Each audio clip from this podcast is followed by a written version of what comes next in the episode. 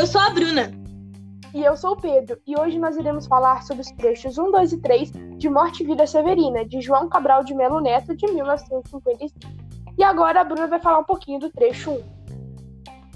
A obra é em forma de um poema dramático e já foi adaptada para o cinema, teatro e animações. Ela começa com o protagonista Severino se apresentando para o leitor.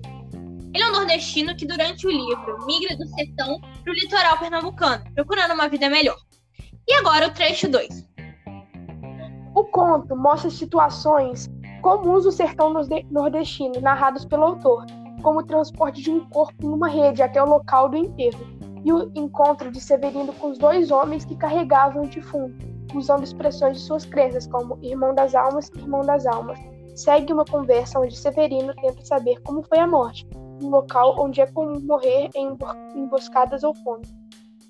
Trecho 3 Durante sua caminhada até o litoral, Severino encontra constantemente com a morte, sendo ela de outros nordestinos, iguais a ele, os severinos, e até mesmo do rio Capibarepe, que secou justo quando ele iria seguir sua rota como guia. Nós ficamos por aqui. Obrigada por assistir esse podcast. Tchau, tchau. Tchau.